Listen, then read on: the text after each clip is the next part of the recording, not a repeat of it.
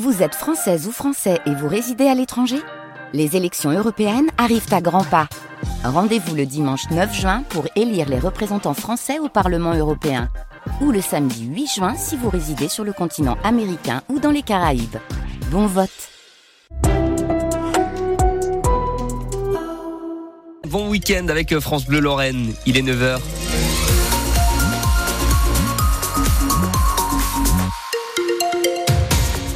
À quelle heure ces foutus nuages vont nous quitter Alors l'heure exacte, je ne sais pas, mais dans la matinée, normalement, ça va faire du bien. En tout cas, cet après-midi, il n'y en aura plus. Place euh, au soleil et à de belles euh, températures entre 9 et 12 degrés attendus à Sarreguemines, à Metz, à Forbach cet après-midi.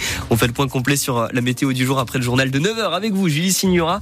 On pouvait craindre le pire avec la hausse des prix, la crise énergétique, mais la crise de l'énergie. Oui, oui, mais le nombre de dossiers de surendettement n'a pas explosé explosé. La Banque de France en Moselle a enregistré un peu moins de 1500 situations l'an dernier, un chiffre stable depuis plusieurs années et même en net recul depuis les années 2010 où on comptait deux fois plus de ménages en grande difficulté financière dans notre département. L'endettement médian est de près de 18 000 euros hors crédit immobilier puisque les personnes en surendettement sont rarement propriétaires. Si certaines familles ou personnes sont malheureusement confrontées à ces difficultés, heureusement la spirale du surendettement n'est pas inéluctable. La Banque de France est là pour vous accompagner. Jean-Michel Clavier est son directeur en Moselle. La commission va calculer ce qu'on appelle la capacité à rembourser. Et dans un peu plus de 40% des situations que nous gérons, nous n'avons aucune capacité à pouvoir rembourser. Et si s'ajoute une précarité dans l'avenir à pouvoir améliorer de manière conséquente sa situation financière, la commission est fondée à effacer purement et simplement tout l'endettement.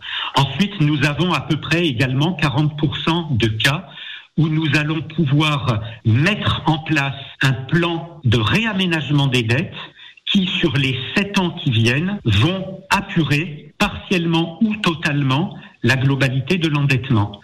Alors si, au bout des sept ans, on n'a pas réussi à rembourser tout ce que l'on devait, mais qu'on a tenu les échéances pendant les sept ans, on va procéder à l'effacement du reliquat. Et puis pour finir, eh bien, on a des situations où on a la chance de pouvoir trouver un plan d'appurement qui permet de rembourser la totalité de ses dettes. Et sachez que la Banque de France en Moselle travaille avec un certain nombre de collectivités, d'associations, de travailleurs sociaux pour accompagner les personnes en grande difficulté et prévenir le surendettement. Il existe aussi des points conseils budget pour vous aider dans la gestion de vos finances. Il y en a sept en Moselle, à Metz, Thionville, Famec, Saint-Avold ou encore Sarreguemines. Macabre découverte ce matin en Moselle. Oui, sur euh, l'A4 dans le sens Paris-Strasbourg à hauteur de Fèves, Marange-Sylvange, une voiture en feu avec un corps à l'intérieur. C'était vers 6 heures ce matin. Une enquête va être ouverte pour déterminer les causes de cet incendie. La piste criminelle n'est pas écartée.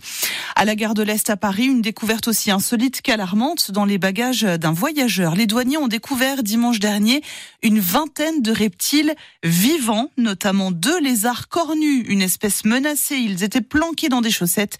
Les animaux ont été confiés à un centre spécialisé. Le voyageur en provenance d'Allemagne a lui été interpellé. C'est à lire sur francebleu.fr. La grève continue tout ce week-end à la SNCF. À l'appel de la CGT et Sudrail, dont les contrôleurs réclament un meilleur accord sur les fins de carrière, notamment le mouvement va durer jusqu'à lundi matin 8 heures alors que la zone A est censée partir en vacances ce week-end.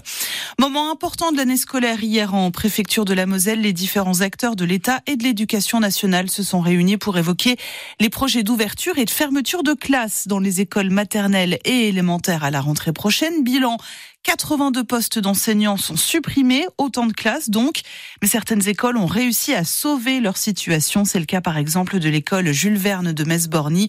Cinq autres classes seront maintenues à condition de fusionner des groupes scolaires.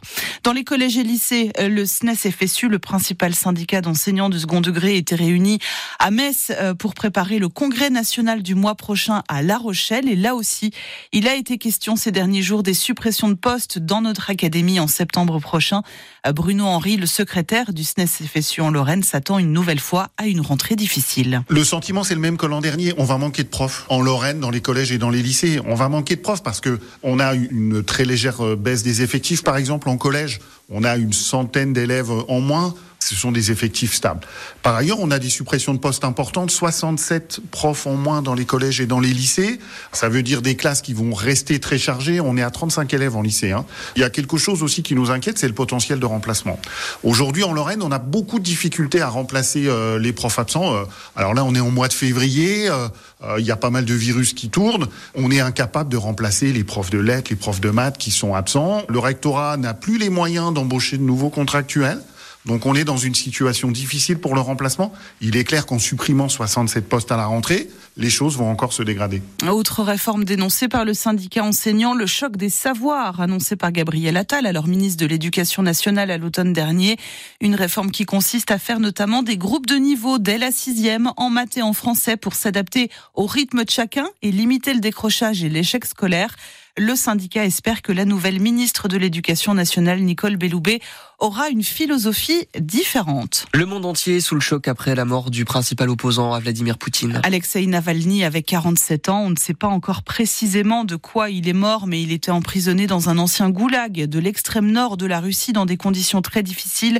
Immédiatement, de nombreux pays ont exprimé hier leur effroi et dénoncé le régime du président russe qui devrait d'ailleurs être élu le mois prochain pour un nouveau mandat de six ans.